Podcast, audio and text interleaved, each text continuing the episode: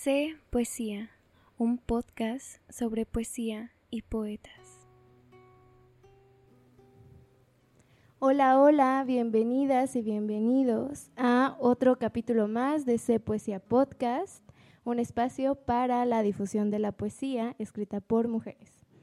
En esta ocasión me siento nerviosa, me siento súper halagadísima y me siento también muy feliz de tener a una poeta que en mi experiencia y para mi vida personal ha sido muy importante, porque no es un secreto, varias personas que escuchan este podcast saben que si hay algo que a mí me gusta de la poesía es cuando se tocan estos temas que duelen. Y son los poemas que yo me llevo. Eso me pasó cuando escuché Realismo Mágico un texto, un poema que espero que Ileana nos lea a continuación o en un futuro, eh, porque me lo llevé. Me lo llevé a mi casa, me lo llevé a mi cama, me lo llevé a la escuela, me lo llevé al trabajo. Y siempre esta pregunta, ¿quién entiende a las mujeres? Me siento muy halagada de que hayas aceptado esta invitación, de que también me hayas escrito y pues que estemos aquí compartiendo. Muchas gracias, Ileana Arce. No, muchas gracias Natalia por la invitación. Eh, pues, ¿qué te digo? ¿Quién entiende a las mujeres? Es una ironía. es un título eh, que es como una indignación, ¿no? Es un es lo que probablemente muchas veces dicen los hombres, pero en esta ocasión justo el poema marca algo toca como la llaga, ¿no? Toca la llaga de quien las entiende, pero pues sí, quien los entiende, pero eh, habla sobre los feminicidios, de hecho es del libro Trend que ahorita tienes frente a ti. Sí. Trend habla de feminicidios desde Trend, que significa tendencia, que también es una ironía porque es como una tendencia de moda, y en este caso que la tendencia de moda sea el feminicidio, pues, es ouch, ¿no? Es algo que duele. Y realismo, realismo mágico, que es el título que a ti te gustó, o el poema que más te tocó, eh, también es una ironía, ¿no? O sea, es, es realismo mágico porque de verdad parece, ojalá fuera realismo mágico, ¿no? Pero la desaparición o la el asesinato de mujeres se ha vuelto tan tremendo que había que nombrarlo, ¿no? Y yo creo que eh, en mi profesión como psicoterapeuta, yo muchas veces me pregunto, o sea, muchas veces he tenido que ayudar a chicas a recoger sus pedacitos después de haber sido víctimas de violencias, de violencias tremendas. Entonces era como, ¿qué será? Una obligación social, una deuda social, es eso, esa es la palabra exacta. Yo tenía una deuda social, tenía que ponerle voz a estas chicas que ya no pueden hablar. Así nace Trend.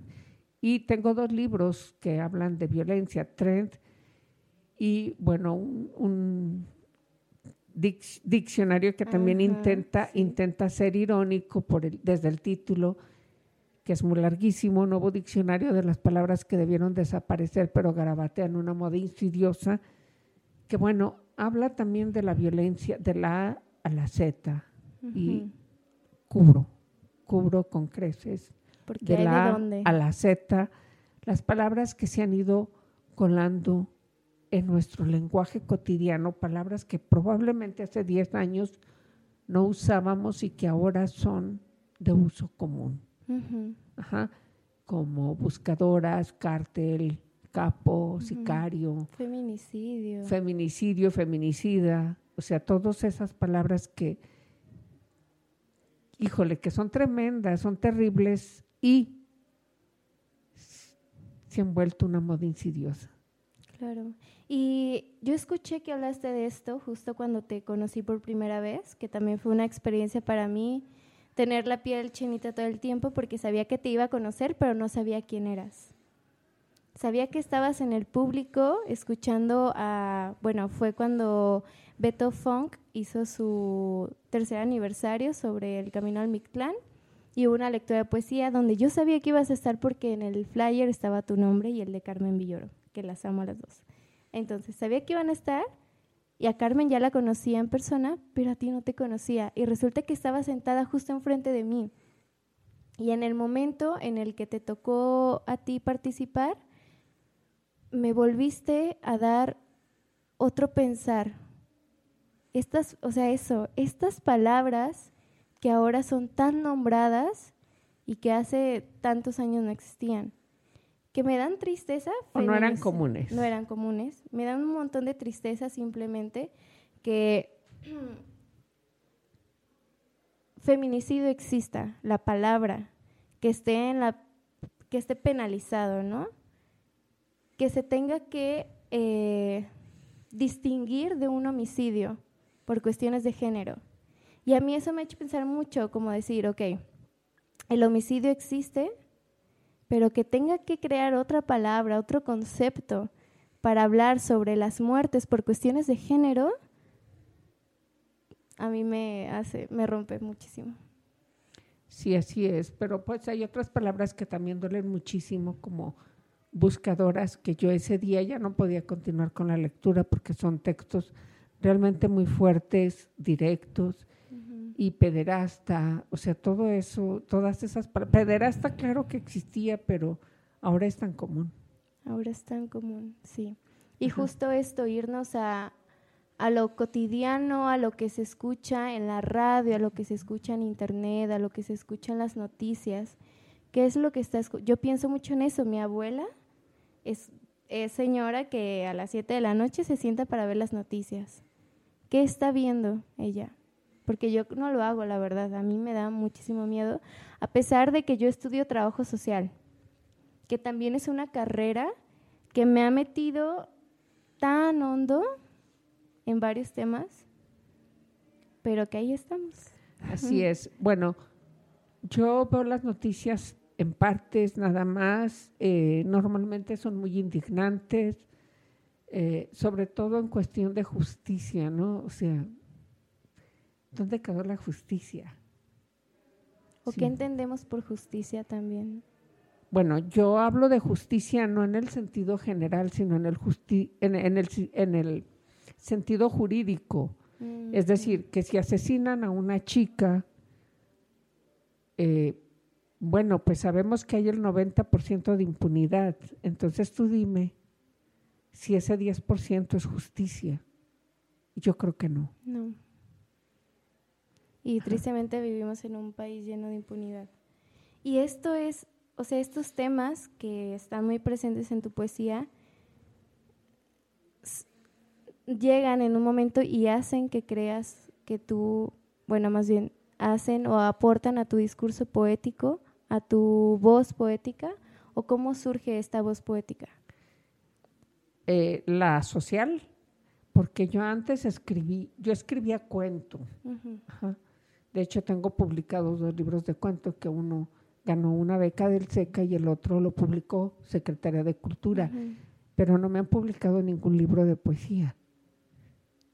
Los dos de cuento están publicados por, por una institución pero los de poesía no. Trend realmente, bueno, mi primer libro fue de poesía erótica, y luego escribí Trend, fue mi segundo libro, pero fueron escritos el mismo año.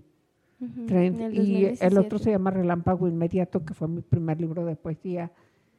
Y luego vino Trend. Trend es, lo que te decía, es una deuda social que yo tenía tenía que cumplirle a la sociedad, tenía que dar mi cuota nombrando lo que no se estaba nombrando o que yo creía que no se estaba nombrando. Después salieron estas chicas, sí, a pelear a la calle, pero yo ya había escrito el libro un poquito antes, o sea, casi fue simultáneo. Después escribí ah, un, eh, otro libro, este, el nuevo diccionario, este es de la pandemia, es un proyecto que yo ya tenía desde 2018 casi terminado y que durante la pandemia dije, no, ahora tiene que salir y que fue pues ninguna beca, lo aceptó. O sea, igual lo tuve, lo tuve que, bueno, afortunadamente me lo patrocinaron, pero no, no una institución, no una institución de cultura, me lo patrocinaron, punto.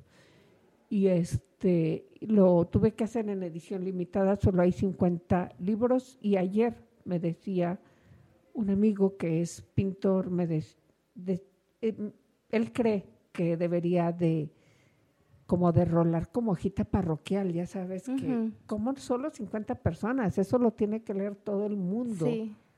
Ajá. Pues bueno, o sea.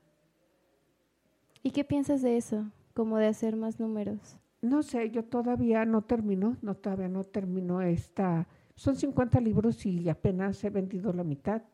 Se han vendido la mitad pero ya estoy invitada a, la ciudad de Zacatecas y bueno, espero este mismo año terminar los 50 libros. Es muy raro porque normalmente mis libros se venden mucho, pero ahora que es Guadalajara, capital del libro, bueno, tenemos muchísimos eventos y entonces, eh, pues estamos teniendo también, el público está más dividido, ¿no? Si hay tres eventos o cuatro eventos el mismo día, pues uno tiene que elegir. tiene que ver a cuál va.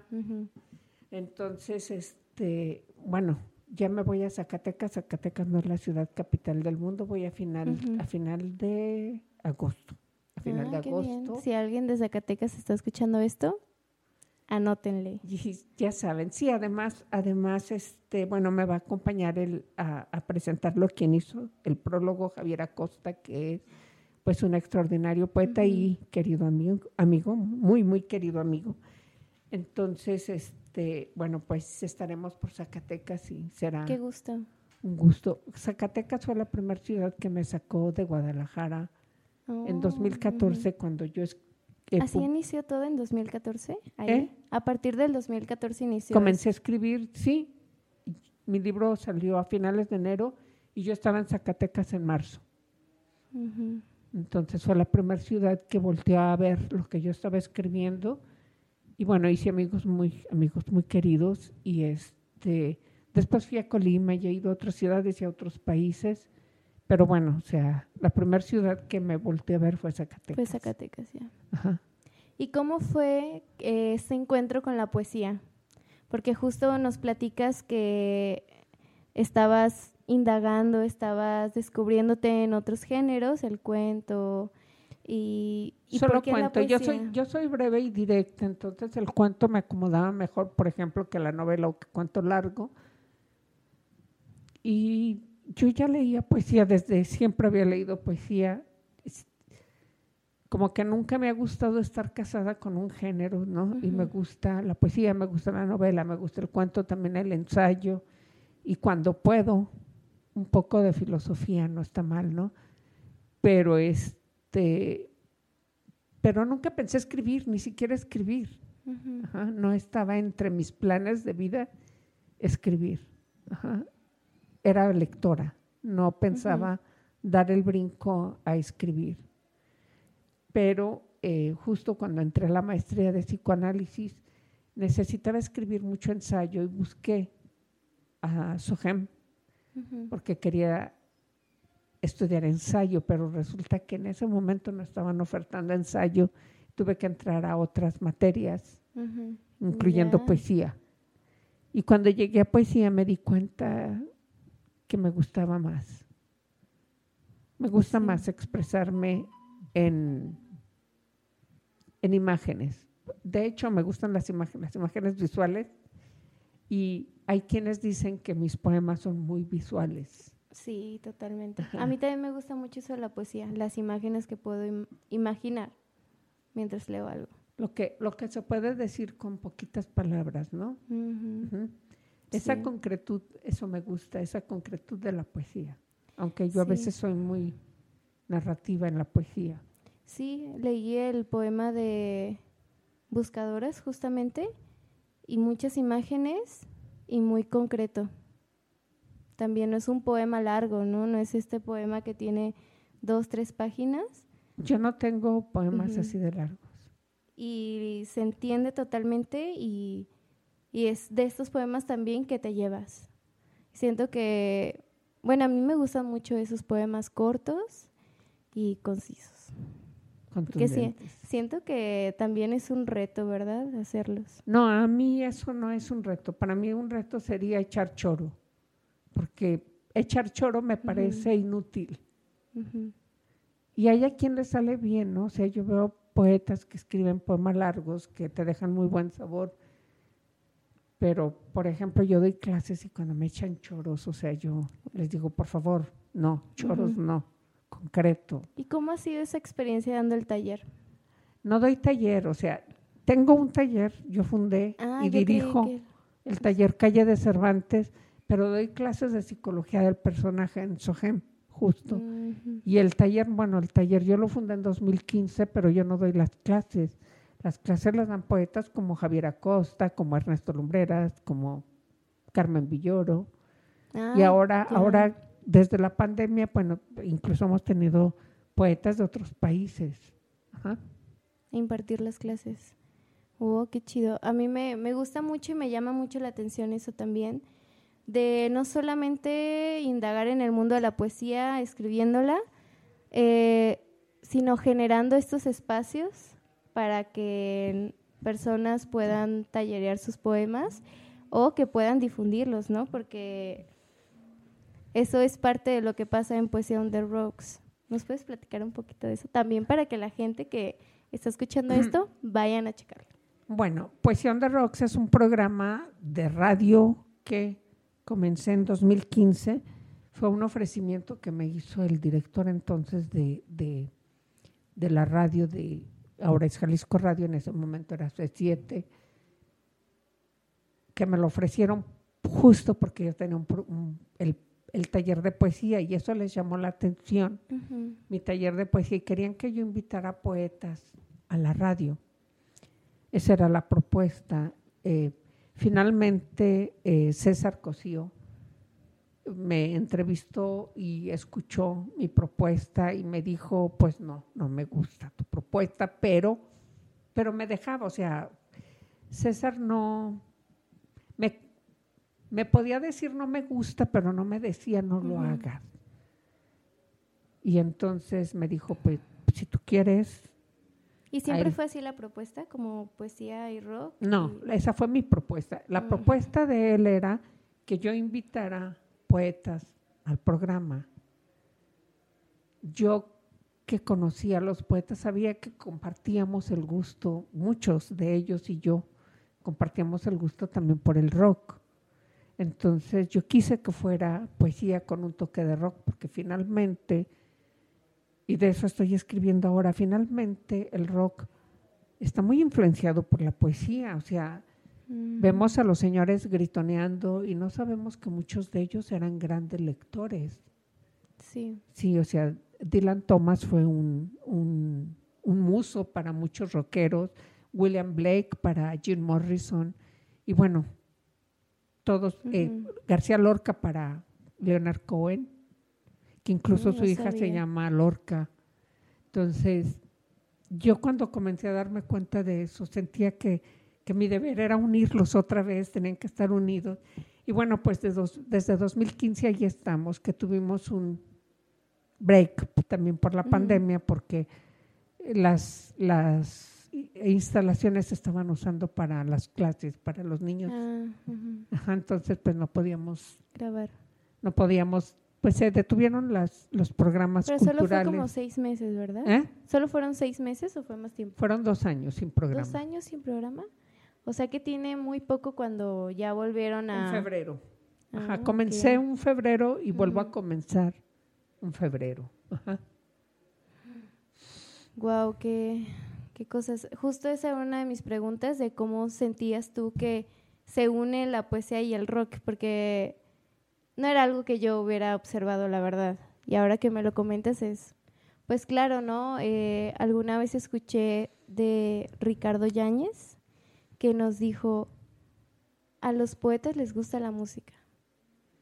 Porque el la, la, poesía antes de ser poesía como la conocemos ahora fue música. Fue música en la voz de los trovadores, ¿no? O sea, es la, no es la primer poesía que conocemos porque la poesía más antigua, la oriental, no tenía música, pero incluso la, poesía mexicana, la de Nezahualcóyotl, tenía música con, con, percusiones, con los instrumentos que, que usaban. Justo a mí eso me gusta. Aprecio mucho las lecturas de poesía por sí solas, sin nada de fondo, pero cuando unen la poesía, la música eh, o quizá algo visual como un performance, para mí tiene un acompañamiento hermoso. Bueno, cambiando un poquito de tema, una de las preguntas que siempre supe que iba a preguntar en todas mis entrevistas es cómo era la Ileana de niña. O sea, me, bueno, hay muchos poetas que he entrevistado y me comentan que desde niñas descubrieron este gusto por la poesía y mi pregunta es, ¿a ti también te pasó eso? Bueno, desde niña me gustó la poesía, pero leerla. Yo no fui de las que escribí en la cuna, o sea, porque yo también he oído mucho esa historia de chicas que apenas, o chicas o hombres, o sea, poetas, poetas hombres y mujeres que escribían, o sea, mal escribían y ya comenzaron a, hacer sus primeros versos. No, yo fui muy tardía, yo comencé a escribir en 2014, o sea, hace que seis años, ocho años, algo así, ocho años. Ocho años. Wow. Y la, y la verdad es que escribí cuento y me di cuenta, y se dieron cuenta mis lectores, que estaban llenos de poesía mis cuentos. Entonces comenzaron a decir, y luego escribí un segundo libro de cuentos y me dijeron, no, esto no es cuento, esto es poesía. Esto es poesía. Entonces me acorralaron. De soy ya poeta. ¿Mandé? ¿Fue esa certeza de ya soy poeta o cómo fue no, ya Yo creo que nunca hay certeza. Yo ahorita no tengo certeza. No hay certezas. En la escritura yo creo que no hay certezas. Para mí no. Mm. O sea, tal vez hay quien dice ya soy poeta, ya me gradué. No, yo creo que es un, para mí, es un descubrimiento continuo. Estoy eh, haciendo un proyecto que, que, bueno, pues seguramente tardará en ver la luz, pero que es lo más exploratorio que he hecho y lo más atrevido que he hecho. No por el tema, el tema es un tema que me gusta mucho, me apasiona mucho y que seguramente quienes me conocen saben de, ese, de esa pasión, pero, pero sí en el formato de poesía, es un formato nuevo de poesía, o por lo menos eso intento. para mí, es, es un formato nuevo. Para mí yo esperaba terminarlo para la FIL, pero realmente en este momento ya yo tuve un problema hace poco de salud y me dijeron que era por estrés. Y estuve con dolores muy intensos y con no sé, me sentía realmente mal cuando y me sentí más mal cuando me dijeron que era por estrés, entonces dije que algo estoy haciendo mal. Si no me puedo estar estresando por por algo que me gusta, entonces hice una pausa, mi libro está en pausa pero no olvidados. Es un libro que ya está prácticamente terminado, pero este, que hay cosas que debo de reescribir, pero las voy a reescribir no con presión, porque mi, mi intención era presentarlo en la FIL. Esa era mi meta. Y ahorita no me importa. No me importa que sea la FIL o no sea la FIL, o sea, en el año de, de Guadalajara, capital del mundo, ya no me importa nada de eso, me importa que sea un libro que yo pueda disfrutar. Claro. Y que claro que lo he disfrutado mucho escribiéndolo. Es tal vez el único libro que no he sufrido para escribir. Guau, y más si dices también que estás explorando otras formas, me llama mucho la atención. Ya quiero leerlo, pero a su tiempo, ya llegará el momento. Es que ya llegará el momento. Sí, ahorita estoy con calma, con toda la calma, incluso dejé de dar temporalmente clases, porque en, el verano se pone muy difícil las clases, eh, porque son muy largos los horarios. Y dije, no, no, no, me voy a dar como este break en el verano para, como la vida más leve, más tranquila, incluso escribir, ¿no? Me gustaría que las personas que están escuchando esto conocieran tu poesía, porque hemos estado platicando y me pasa, ¿no? La plática está muy a gusto, pero por favor, léenos algo. Bueno, voy a leer a petición tuya. Sí, que de verdad seguro a ustedes les va a pasar. Que lo que hasta le puse post-it para... Llévenselo, amigos y amigas. para que fuera el primero. Realismo mágico. ¿Quién entiende a las mujeres y su maldita costumbre de desaparecer para luego aparecer dentro de una maleta, de subir a carros con hombres desconocidos para aparecer con los pantalones abajo, sin decoro, su gusto de tomar el sol desnudas en el desierto con mal olor, con mal color, mientras la vida se ampolla. Maldita su costumbre de desaparecer en un país y aparecer en otro, colgadas de un árbol o estrelladas contra el pavimento. Son ganas de volver loco a cualquiera. ¿Quién entiende a las mujeres? Ay, no, de verdad me hace sentir muchísimo sí es muy triste, ¿no? Yo ayer decía, son horribles mis poemas y me dijo este amigo pintor, no son horribles, son terribles. Y claro, tiene que son necesarios también, o sea, a mí me gusta la poesía y también antes de decir que soy poeta, yo soy lectora de poesía. Me gustan estos poemas, así que me duelen, que me hacen Claro, me gustan aquellos versos lindos que me hacen ver la vida muy linda, pero los otros que hablan de la realidad, del el dolor, son mis favoritos. bueno, pues ese es uno. ¿Quieres que lea? Claro que sí, por favor. Bueno, no es social, pero también es muy fuerte y tan sangrante. Había un hombre postrado en un rincón oscuro de su habitación la gente iba y venía mientras su vientre arrojaba sangre que escurría por las paredes. Su queja apenas era audible, lo veía desde afuera mientras jugaba. Su rostro no era tan claro como su sangre, ni como las lágrimas de quienes lo rodeaban. Yo interrumpía mi juego cuando el alboroto lloroso subía de volumen, o para ver las manos que salían cargadas con lienzos enrojecidos. El hombre y yo teníamos poca conciencia para mí era un cuerpo, para él yo una mancha. Ese hombre del rincón oscuro era mi padre. Wow. Y bueno, otro de, este es de un libro que se llama Negrario, que eh, eh, fue publicado en 2020 en plena pandemia y no pude no pude presentarlo, no he tenido como ese tiempo de presentar este mm. Lo he presentado, lo he presentado unas dos veces, pero obvio eh, no es suficiente, ¿no? Es un libro que necesita, que además ha tenido muy buena crítica, no solo aquí, sino también en la Ciudad de México. Eh, y además a los hombres, como que esto les ha dolido mucho este tema. Eh, otro de ese mismo libro de Negrario, Niña que se despide de un ataúd. Detrás del cristal, tú, frente a frente, unidos en este frío, nos atraviesa el soplo de nuestras sombras, nos cala el nauseabundo olor de los nardos. Mírame, soy transparente, besa mis cabellos antes que nos cubre esta lluvia de tierra. Llévate el amor, cierra tu mirada, vete, como quien nunca existió. Deja piedras en mi lengua, piedras en el silencio, Padre, detrás del cristal estamos solos. Tus hijos no sobreviven. Wow. Bueno, ese es de Negrario. ¿Se une también esta parte de ser psicoanalista? En sí, claro. Claro.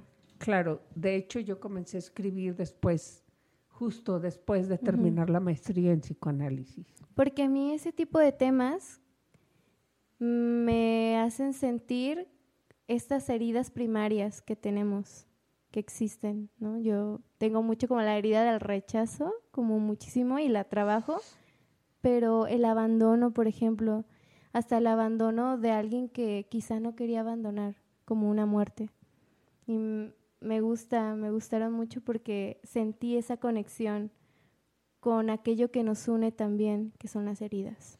Yo tuve una lectura en Tlajumulco y curiosamente mi público eran hombres. Y todos se acercaron a decirme como que fuerte.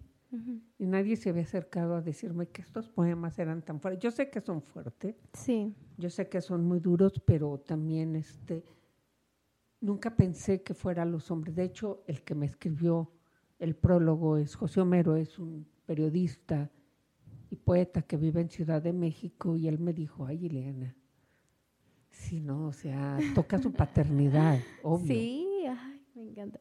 Y también tu ser hijo, ¿no? Las dos, las dos, exacto. las dos partes, ¿no?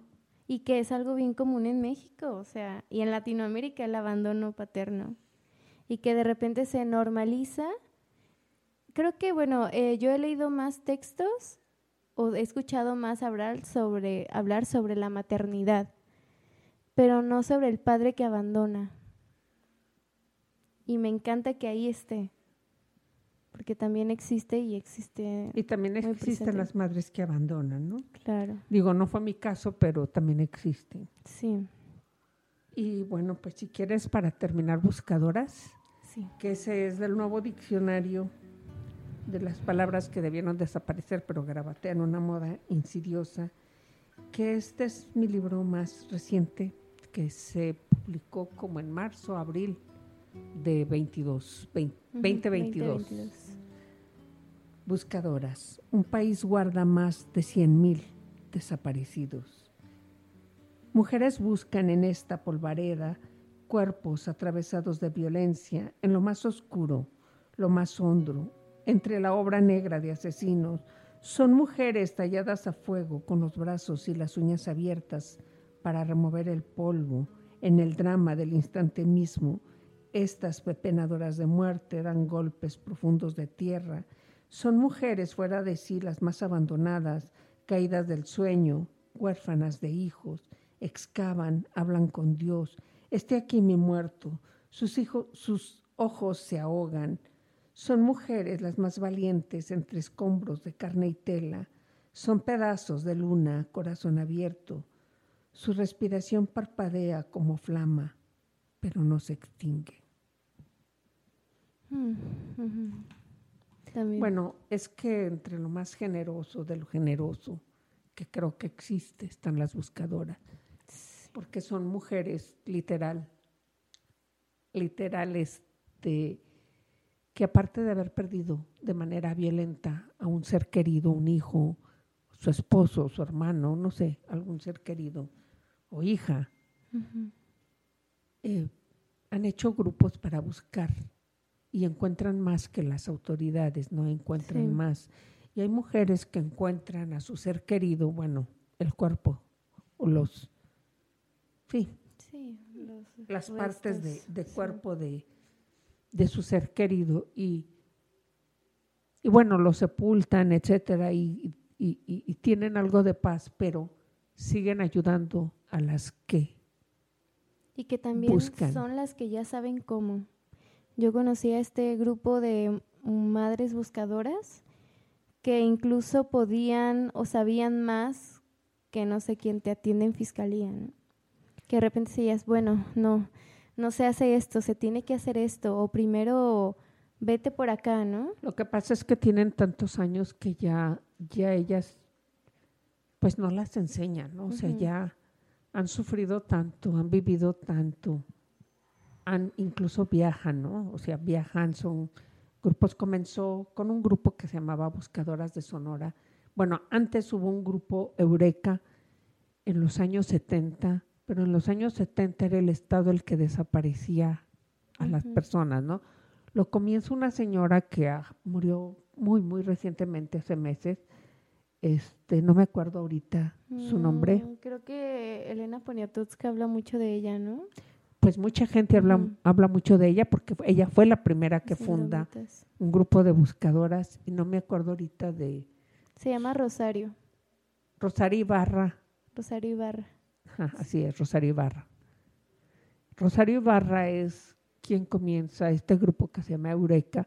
A su hijo lo desapareció el Estado y entonces ella pues comienza a mover sus recursos personales y recursos económicos para buscar, pues ya no a su hijo, primero a su hijo vivo y después lo que pudiera encontrar. Al final no sé si encontró a su hijo, pero el grupo se fue haciendo grande, pues, porque finalmente había muchos, desde, imagínate, desde los años 70. Mucha gente buscando a sus seres queridos. Y qué triste que pase, y aquí en Jalisco.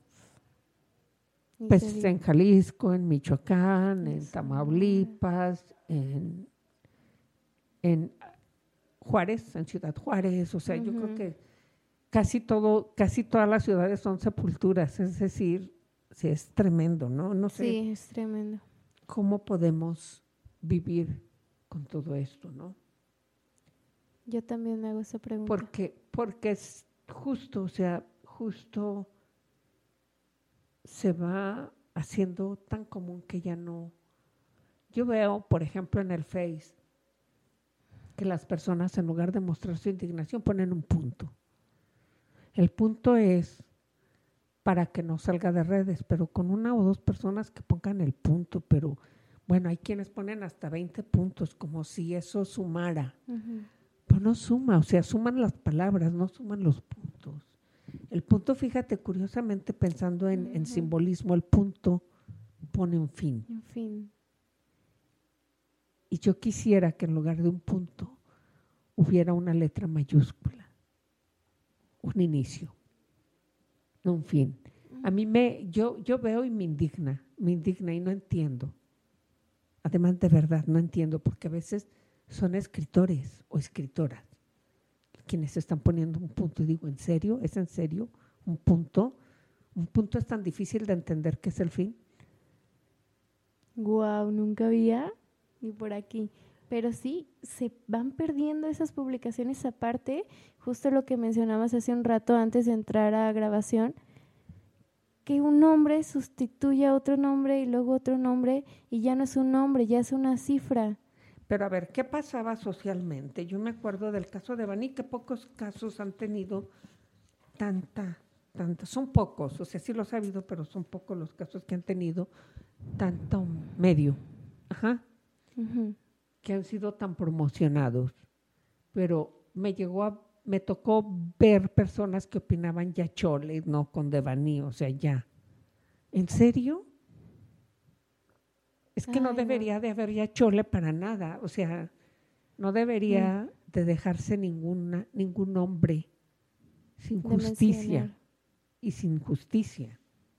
Sin mencionar es un, es un, es importante, pero sin justicia es otra, otra razón. Y justo la. Pero si a nosotros que somos las víctimas, o sea, no somos las víctimas directas, pero somos las víctimas, este, nos indigna que mencionen un caso, entonces, ¿dónde estamos? Como humanidad, ¿dónde estamos? ¿Qué nos queda de humanidad? Por eso yo creo que admiro tanto a las buscadoras, porque ellas me regresan la humanidad que de pronto me cuesta mucho trabajo ver. Sí, es muy terrible todo. Y voltear a verlas a ellas tan organizadas, tan solidarias, a mí me hacen callarme. A pesar de su dolor. O sea, no es solo tan fuertes, tan solidarias, tan esto, ¿no? Sino a pesar de su dolor, ahí sigue. Y a pesar de su vida, porque abandonan su vida. O sea, se entregan a esa causa. No me imagino que ha de ser lo mismo que una ama de casa que está ahí 24/7 haciendo todos los deberes, a una mujer que sale y busca.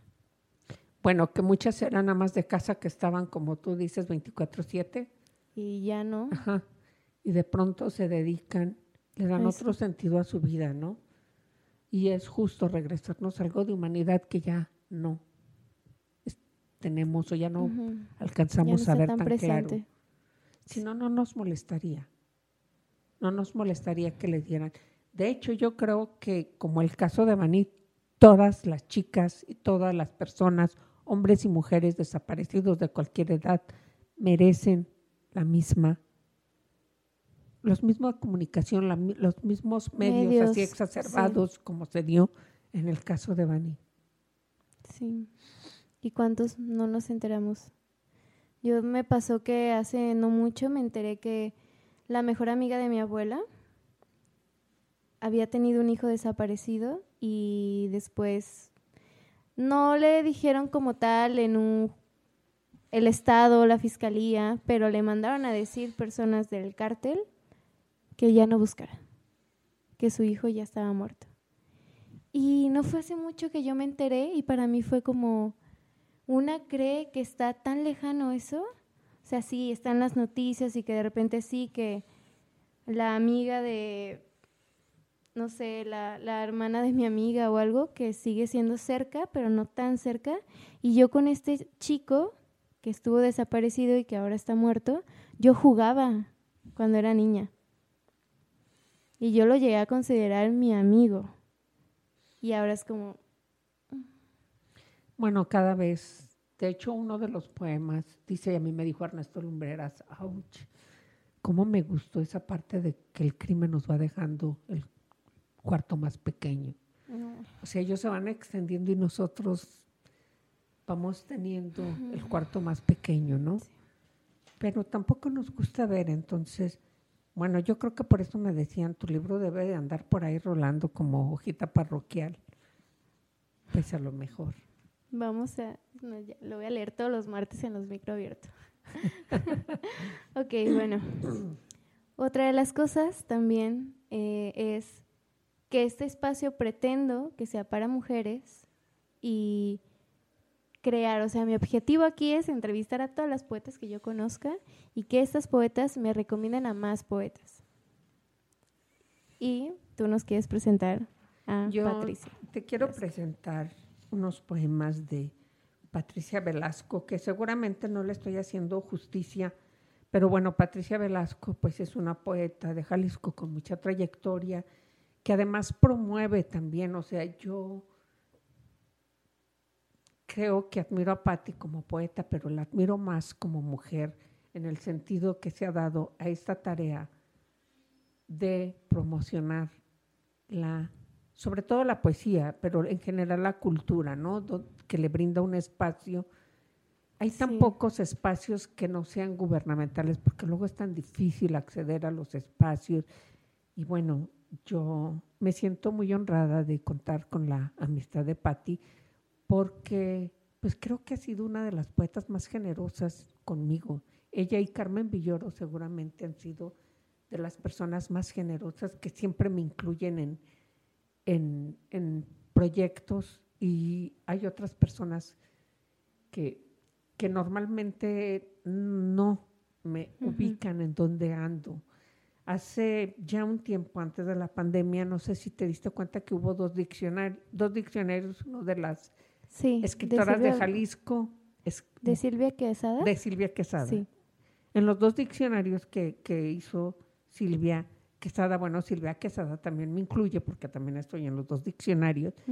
Y hubo una lectura en Tonalá donde algunas de las personas que estábamos o que estamos en ese diccionario fuimos a dar una lectura, lectura en Tonalá. Y cuando me tocó mi turno, me dijeron varias. Me acuerdo de Blanca Batis, que me dijo, pero varias me dijeron, pues yo te ubicaba por el programa, por el taller, te ubicaba por un montón de cosas, pero nunca te había oído, nunca había oído tu poesía. y, no, y, me hablaban bien, ¿no? De, de, les había gustado mi poesía. Y me dijo Tere Figueroa, que es eh, de Tonalá, ella es la de Tonalá, me dijo, pues no, Ileana, no te conocen porque tú más bien te has dedicado a promocionar a otros. Creo que Patti Velasco está en ese punto, se ha dedicado más a promocionar a otras personas que a promocionarse ella. Entonces por eso quise traer poesía de, de Patti, que bueno, pues tú ya tienes, ya la conoces, ya has tenido contacto con ella, sabes que no miento. Bueno, pues eh, eh, también este poema de ella tiene que ver con la violencia. Te fuiste una noche primaveral lleno de ampollas, entre farolas, periodistas, fiscales mentirosos, historia, botín en tiempo electoral. Apenas balbuceabas y ya significabas un pesado recuerdo. Hilo de humo con tu madre. Aquí ella no podrá recordarte. Allá quién sabe dónde. Es fácil perderse cuando un humano quema a otro humano, quizás a un te amamante. Dijo que querías volver por ti a esta ciudad donde ya no se puede vivir, ni caminar, ni subir a los camiones. Quizá encapuchados lleguen con una bomba casera o una bala perdida se meta en tu casa, pero murió, tal vez para ir contigo, porque vivir marcada sin ti le dolía más que el cuerpo. No tenía, no tenías edad para el odio como yo. Mi cuerpo desvencijado exhala rabia. Sin venas ni músculos, me escurro de tristeza. Arde la piel pensarte. No olvidaré que te fuiste una noche primaveral lleno de ampollas, guijarro en la memoria temporal de los vivos. Mañana tendrás otro nombre, te matarán en otra calle y volveremos a pedir justicia. wow, ese nunca lo había escuchado. bueno, pues aparte que no la he leído mucho, la verdad. No sé cómo encontrar sus libros. Yo creo que con ella, porque ya ves que ella también dirige la, editorial, Literalia. Literalia. seguramente con ella, aunque también ha mm. escrito en Canadá, creo que, que, con ella. Sí, yo elegí este, este poema porque tiene que ver con los míos. Sí. Y curiosamente, ella una vez me invitó a una charla de género y le digo, Pati, ¿por qué me invitas? A mí no me gustan esas cosas. Y me dijo, porque sí, porque estás metida en eso. Yo no sabía en qué sentido, pero sí, como terapeuta y como escritora, claro, estoy metida en eso. Sí. No de manera, no salgo a, no salgo a las marchas y a esas cosas, no salgo, pero, pero bueno, de alguna manera estoy activa. Claro. A través de la palabra. A mí me encantaría en algún momento, en el primer espacio feminista en el que yo pueda estar, leer ese poema de realismo mágico, de verdad. Bueno, Siento que es algo que quedaría así bien. Realismo mágico tiene un nombre, Karen. Karen era una chica de 19 años que era su mamá, era amiga de un amigo mío. Y este amigo me habla muy angustiado y me dice, desapareció la hija de una amiga. Y la amiga era periodista, la amiga de él. Él es de aquí, y bueno, ella también, la mamá también es de aquí, pero se fue a Ciudad de México a vivir. La chica desapareció en Ciudad de México. Cuando aparece, aparece dentro de una maleta. O sea, ya te dije todo. bueno. Muchas gracias por compartirlo también. Que los poemas de Tren todos tienen, no tienen una dedicatoria como tal, porque de pronto cuando salió el libro, por ejemplo, acababan de, detener al que, al que la mató, al feminicida. Entonces yo no le pude decir a su mamá, no quise decirle a su mamá que le había hecho un homenaje a su hija y a muchas como a su hija. No pude decirle, me dijo, mi amigo, no, no es prudente ahorita. Y nunca se dio el día. Yo también tengo un texto que igual te lo voy a compartir un rato más que le escribía una señora. Hubo aquí justamente un espacio, un foro para hablar de las y los desaparecidos el Día de los Muertos. Como todas estas personas que no se sabe si están vivos o muertos. Hablamos sobre eso, hubo un foro y a mí me tocó leer una, un testimonio porque la persona que había escrito el testimonio no, no podía, no, no, no quería, no podía, pero sí quería compartir eso, entonces yo le di la voz, yo lo leí en público y para mí fue desgarrador y le escribí algo también como en esto yo también lo siento y me da mucha empatía y muchos sentimientos saber que lo vives. Y se lo escribí y en algún momento sí tuve la oportunidad de leérselo, pero también lo pensé muchísimo porque no son temas como, no sé, o sea, no son cosas que se hablen tan fácil. No son cosas que consuelen, además no. Bueno, yo no escribo para consolar, yo escribo al contrario, para sacudir. Lo que incomoda muere. Para que incomode, claro. tú dijiste la palabra exacta, para que incomode. Muchas gracias por compartirlo y por que este espacio, justo ese es mi objetivo también, que este espacio sea para esto, que la poesía nos puede llevar a tantos temas que para mí son muy importantes. Te agradezco mucho que estés aquí. Me gustaría también que nos compartas eh, dónde podemos encontrar tus libros, cómo te podemos encontrar en redes sociales. Yo sé que hay muchas personas que escuchan este podcast que son de otros países. ¿Cómo ellos van a llegar a ti, ellas y ellos? Bueno, estoy en las redes sociales, en, tanto en Instagram como en Facebook, como Ileana, H-A, Ili con I, porque luego me ponen Ileana, pero no me van a encontrar si ponen Ileana, soy Iliana con I. H-A y este.